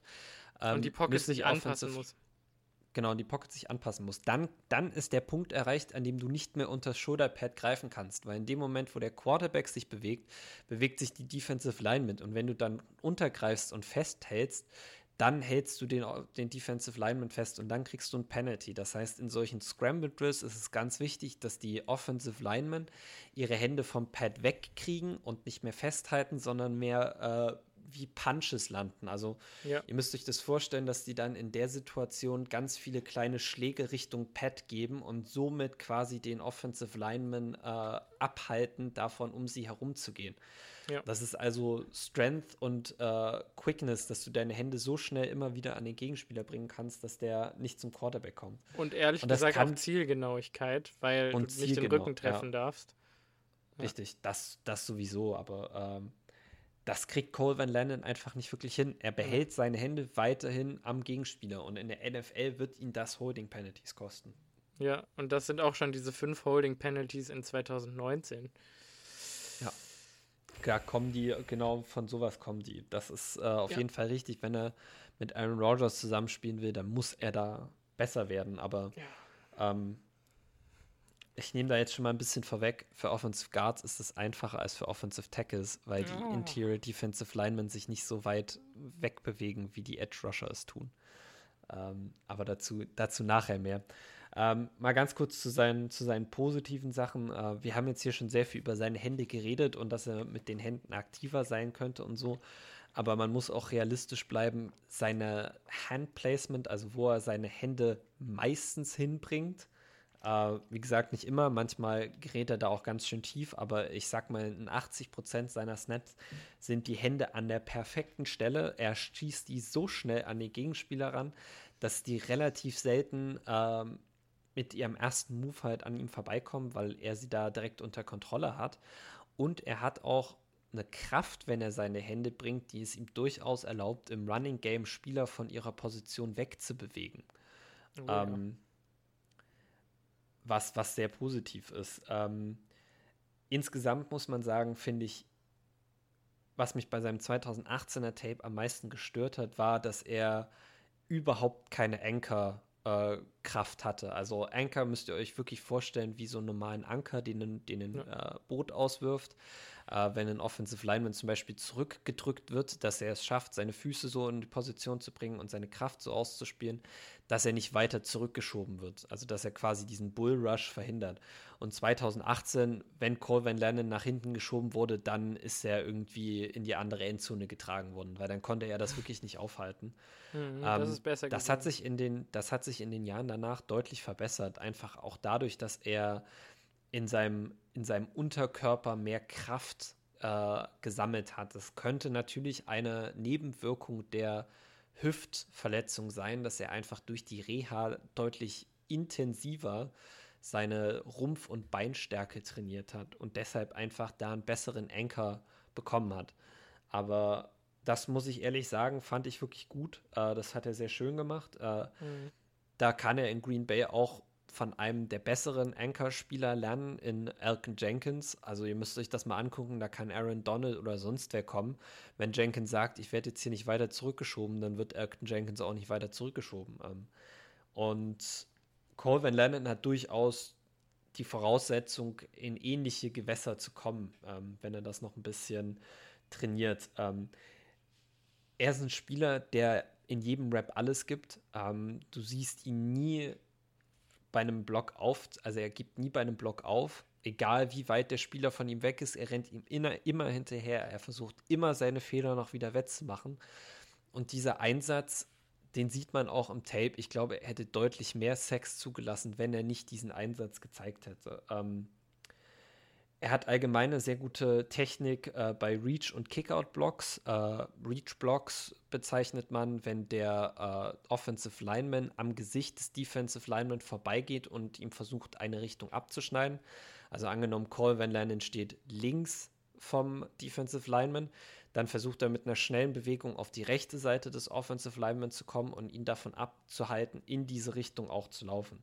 Ähm, da machen sich lustigerweise seine schnellen Füße dann bezahlt. Also das kann er dann wieder. Das ist ein bisschen unkonstant in seinem äh, Tape. Und Kickout-Blocks sind, ähm, wenn er nach dem Snap von seiner Position in der Offensive Line sich quasi wegbewegt und einen blitzenden Spieler von der Seite nach außen schieben soll. Also wenn er als Left Tackle sieht, äh, okay, ich habe keinen Gegenspieler und es kommt ein Inside Linebacker durch die Mitte geblitzt, dann bewege ich mich von meiner Left Tackle Position und treibe diesen Inside Linebacker nach außen. Das kann er halt auch einfach wirklich gut, da kommen ihm seine Hände wieder sehr zugute. Ähm, er generiert eine unglaubliche Kraft, allgemein, wenn er sich bewegt, wenn er in der Bewegung Spieler blocken muss. Ähm, das liegt auch einfach an seiner, an seiner Körperstatur. Also der Typ ist wirklich gebaut wie so ein Bulle. Äh, dafür, dass er immer als nicht groß bezeichnet wird, hat er einfach einen sehr soliden Frame, also sehr breite Schultern, ähm, breit gebaute Arme, ein breites Kreuz äh, und das kann er einfach einsetzen, um trotz seiner kurzen Arme unglaublich viel Druck gegen Interior Defensive Linemen zu generieren. Ähm, und äh, seine Erfahrung als Offensive Tackle wird ihm auf jeden Fall in der NFL zugute kommen. Also er war zwei Jahre Starter bei einem der besten Offensive Line-Programme in der in Amerika. Ähm, ja. Das wird ihm wirklich helfen. Ähm, um das Ganze abzuschließen und hier nochmal die, die letzte Diskussion einzuläuten, bei der ich weiß, dass wir da einfach unterschiedliche Ansichten sind. Ähm, ja. Colvin Lennons Stärken und Schwächen zeigen für mich ganz eindeutig, dass er in der NFL als Offensive Guard spielen wird und spielen muss. Ähm, man, wenn er Guard spielt, lassen sich seine Probleme mit Speedrushern einfach deutlich äh, leichter verschleiern es spielt seinen Stärken äh, wirklich zugute, weil du in der NFL wenig Left Tackle hast, die sich außer bei Screen passen und da ist er wieder durch seine bedingte Athletik nicht so der Beste, die sich einfach nicht so sehr bewegen. Aber als Offensive Guard, da hast du ganz viele Reach Blocks, da hast du ganz viele Kickout Blocks, da hast du ganz viele Pull Blocks und die, die kann er wirklich gut. Ähm, deshalb würde ich sagen, seine beste Position in der NFL ist wirklich Offensive Guard und wir haben es ja vorhin schon angesprochen, ähm, er hat auch bisher alle Snaps als Left Guard genommen. Ja, gut. Also ich war eigentlich im Voraus noch der Meinung, beziehungsweise, was heißt, ich war der Meinung, dass er besser suited für äh, Tackle ist, war ich gar nicht unbedingt. Ähm, ich weiß es einfach nicht, weil er ja offensichtlich, also rein technisch gesehen, hat er ja schon eine ziemlich gute Entwicklung durchgemacht in seinen drei Saisons. Und physisch hat da einfach nicht alles gestimmt. Und wenn jetzt alles stimmen sollte und die Hüften vielleicht auch ein bisschen flüssiger sind, vielleicht hat er ja durch Corona irgendwie die Zeit gehabt, das ein bisschen aufzulockern und vielleicht von den, ja, du schüttelst den Kopf, ja, ich weiß auch nicht. Also ich weiß nicht, ob das geht. Schon ich, mal, jeder, der in der Familie, ich, ich weiß ja nicht, äh, ich kann das jetzt nur von meiner Familie sagen, jeder, der schon mal irgendwie eine Hüft-OP oder sowas in der Familie beobachten durfte, diese, diese Range of Motion ist ganz ja. schwer, sich die wiederzuholen. Ähm, ich glaube halt auch nicht, dass, dass seine Sportler. Probleme auf Offensive, ja, als Offensive Tackle liegt nicht wirklich nur an seiner Hüfte. Es ist das Zusammenspiel aus den Hüften, aus den langsamen Füßen in seinem Pass-Set, aus seinen kurzen Armen. Das sind einfach auch alles Sachen, die du in der Menge nicht wirklich selber beeinflussen kannst. Ja. Ähm, ich, ich werde da sehr gerne falsch liegen. Es kann ja durchaus sein, dass er das wirklich, dass er sich jetzt wirklich effektiv von seiner Hüft-OP erholt hat, hat und da deutlich agiler dann agieren kann. Ähm, aber ich sehe es einfach nicht. Wie gesagt, man muss sich den Vergleich mit David Bakhtiari mal anschauen und dann äh, glaube ich, wird man sehen, warum ich ihn eher als Guard sehe. Mhm. Weil man auch ehrlich sein muss, ich glaube wirklich, dass es besser zu seinen Stärken passt, Ja. Offensive Guard zu spielen. Ganz abgesehen davon, ob er die Offensive Tackle Position spielen kann oder sollte. Das kann durchaus sein. Vor allen Dingen dieses, dieses Power-Run-Blocking, was er eigentlich viel gemacht hat in Wisconsin, das war eigentlich ziemlich gut. Ja. Also wirklich. Der Das ist ein Run-Blocking ist- perfekter Fit eigentlich für, Ja. die, für die Packers Offensive Line auf Guard. Also der macht all das, was Matt LeFleur unglaublich gerne von seinen Guards sehen kann ähm, äh, oder sehen will. Ich gehe davon aus, dass er, äh, wenn dann erst in Year 2 oder 3 wirklich Snaps bekommt äh, in der NFL. Aber ich muss mal Vielleicht wirklich auch sagen, niemals, wer weiß. Ja, vielleicht auch nie, aber äh, da muss man einfach sagen, Shoutout an Brian Gutenkunst, er hat es hier wieder einen Spieler genommen, Ja. der versatile ist und der eine sehr reelle Chance hat, in dieser Packers Offense, äh, in dieser O-Line wirklich sich zu entwickeln und besser zu werden. Mhm. Ähm, auch hier, wie bei Royce Newman, kann man wieder nur sagen, es kommt auch viel darauf an, wie sich die Spieler verhalten, wie sie tatsächlich dann agieren, wie sehr sie es wirklich wollen. Ähm, aber er hat die Möglichkeit, wirklich ein guter Spieler zu sein. Ob das jetzt als Backup oder als Starter ist. Er wird in beiden, glaube ich, die Packers äh, O-Line bereichern durch seine Versatility und seine, seinen Einsatz. Ich gehe eigentlich auch davon aus. Also ich, ich bin guter Dinge, was, was das angeht. Gerade wenn man, wenn man von seinem Lieblingsteam gedraftet wird und die einem dann beibringen wollen, wie man eine andere Offensive Line Position spielt, dann wird man doch nichts dankender annehmen als das Teaching seines absoluten Idols, oder? Ja. Von daher, die Nee, Motivation also- wird sicherlich da sein. Da gehe ich ganz, ganz fest von aus. Man muss auch sagen, äh, Matt LeFleur hat in seinen äh, Coaching-Hires damals unglaublich ein gutes Händchen gehabt beim O-Line-Coach, beim Defensive Back-Coach, bei den Koordinat äh, Coordinators noch nicht so wirklich, ähm, Ja. obwohl der jetzige Special Teams Coordinator Ma Maurice Drayton ja, glaube ich, auch von LeFleur mit geheiert wurde, aber da bin ich mir nicht ganz sicher. Mhm. Aber Adam Stevanich, äh, da sagen alle Offensive Linemen, dass der unglaublich einen guten Job mit denen macht. Also Lucas Patrick hat das neulich mal gesagt, dass äh, Stevanich ihn immer sagt, ihr müsst alle Positionen können und ihr müsst alle Positionen gut können und die in jedem Training auch dazu pusht, das wirklich hinzukriegen. Und wenn man sich anguckt, wie viele Verletzungen die Packers letztes Jahr in der O-Line hatten und wie wenig qualitativ ab, qualitativer Abfall durch diese Verletzung entstanden ist, das war wirklich überraschend anzusehen. Ja. Das habe ich so noch nicht erlebt. Ähm, und Colvin Lennon passt da perfekt rein. Lass sich mal einen Offensive Guard verletzen, du kannst ihn reinschicken äh, und er wird wahrscheinlich einen guten Job machen. Ja. Aber was ich an der ganzen Geschichte so schwierig finde und weshalb ich immer mehr glaube, dass wir Billy Turner nie wieder nicht Tackle spielen sehen werden, ist einfach die Tatsache, dass wir so unfassbar viele Guards jetzt auf dem Roster haben. Wir haben all die ganzen Offensive Tackles gedraftet, die alle irgendwie einfach Eher ein besserer. Fit als, als Guard in der NFL sind. Also wenn Lannon, Newman, wobei ich da immer noch den Tackle Case irgendwie sehe und scheinbar ja die Coaches auch, äh, Mhm. Stepaniak, äh, Patrick, Runyon, Elton, vielleicht wird auch Obwohl der. ich da, ob, obwohl ich, ich wollte auch gerade sagen, tatsächlich glaube ich eher, dass der Trend zeigt, dass die Packers mit den vier Offensive Tackles, die sie nominell hätten, also Bakhtiari, Elton Jenkins, Billy Turner, Ben Braden, äh, sich relativ wohlfühlen Und und, deshalb Nische. eher diesen, ja, von Ja. dem, das muss man, aber ja, prinzipiell auch der mit seiner Athletik. Ähm, aber dass sie deshalb Spieler nehmen, die prinzipiell eher die Guard-Position spielen.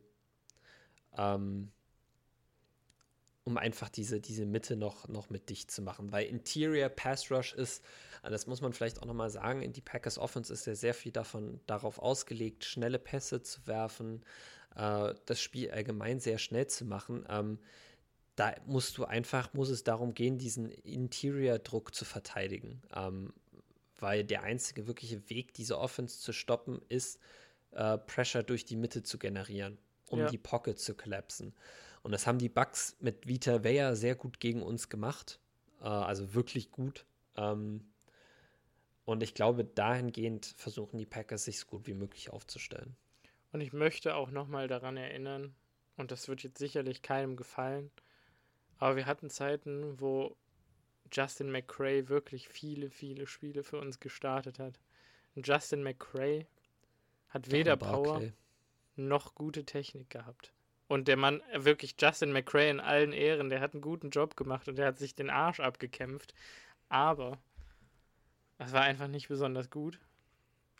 Und das Problem wird uns definitiv in der Zukunft wahrscheinlich eher nicht mehr treffen. Ich wollte gerade sagen, hieß der eine, der eine Guard, den wir hatten, Don Barclay oder so? Oh Gott, ja, den haben wir. Der war so, der war richtig. Der war furchtbar. so schrecklich. Ja. Und ich glaube, das ist wirklich positiv, dass die Don Packers so viele junge Spieler draften, die in diese Position reinkommen können, damit es nicht mehr so ein Fiasko wie mit Don Barclay oder Justin McCray gibt. Oh Gott. Und Alex Light war ehrlich gesagt auch. Ähnlich, ähnlicher, ähnliches Problem. Das ja, stimmt. Das Problem sollte in der Zukunft nicht mehr aufkommen bei der Packers Offensive Line. Also das muss man Auf schon sagen. Auf jeden Fall. Und ganz kurz, welches Bild mir noch so ein bisschen im Kopf war, im Hinterkopf die ganze Zeit, während wir über, ähm, über Cole Van Lannon geredet haben, ist ähm, also schneller Spieler, ähm, aber super kurze Arme und der Rest des Körpers unverhältnismäßig groß im Vergleich dazu. Äh, ich weiß nicht, ob sich irgendwer daran erinnert oder ob du dich daran erinnerst. Marcel äh, Heller, der damals mit Darmstadt 98 in die Bundesliga aufgestiegen oh ist. der super oh schnell Gott. war. Spielt mittlerweile für Paderborn. der hat auch super kurze Arme und irgendwie hatte ich den die ganze Zeit im Hinterkopf, während wir darüber geredet haben. Das fand ich ganz lustig. Ich das fand, wollte ich noch ich loswerden. Immer, ich fand immer, Marcel Heller ist gerannt wie so ein T-Rex. Ja, genau. Und dieses Bild, Einfach dachte so ich, haben wir gerade so kurze Arme. Ja. ja, doch, ich sehe es. Ich sehe es vor mir. Ja, fair ja. enough. Und, und gefühlt haben wir das Bild gerade ein bisschen vermittelt. Das fand ich ganz witzig. ja, ja, das stimmt auf jeden Fall. Aber Cole Van Lannon ist ein ganz anderes Kaliber. Das muss man ganz ehrlich sagen. Gute 30 richtig, bis 40 richtig. Zentimeter größer. Und auch ein bisschen schwerer, so. 40 Kilo. Na, ich hätte jetzt schon eher 50, 60 ja. gesagt. Also Marcel Heller hat ja nicht mehr als 70 Kilo gewogen, ja, wenn überhaupt. Stimmt. Ähm, Witzig. Okay gar nicht zu viel davon. Ja, gut. Weg von Marcel Heller äh, ja. hin zu unserer Folge nächste, nächste Woche. Äh, da werden wir uns auf jeden Fall Isaiah McDuffie, McDuffie anschauen. Gott, es ist spät. Es ist schon 23 Uhr hier. Ähm, ich freue mich extrem, ähm, ja. weil das ein Linebacker ist mit viel Speed, der gerne hittet und ich freue mich einfach unglaublich auf sein Tape. Ich hoffe, ich werde nicht enttäuscht. Ja, und ich hoffe, wir sehen ihn auch viel und er ist nicht so oft aus dem Bild. Das ist ab und zu bei kann bei das Linebackern ein Problem sein. Das fand ich immer ein bisschen nervig an dem Eric Stokes Tape auch. Und an dem Schema. Ja. Naja. Das ist gut. prinzipiell richtig. Ja. Genau, dann äh, bleibt Ach, hier noch zu sagen. Ja, wir ja? werden natürlich auch die News aus den OTAs äh, präsentieren. Auf jeden Von, Fall, also ja. äh, auf, auf vom Mandatory Minicamp, was sich noch so entwickelt und irgendwelche anderen Entwicklungen, die die Packers noch nehmen.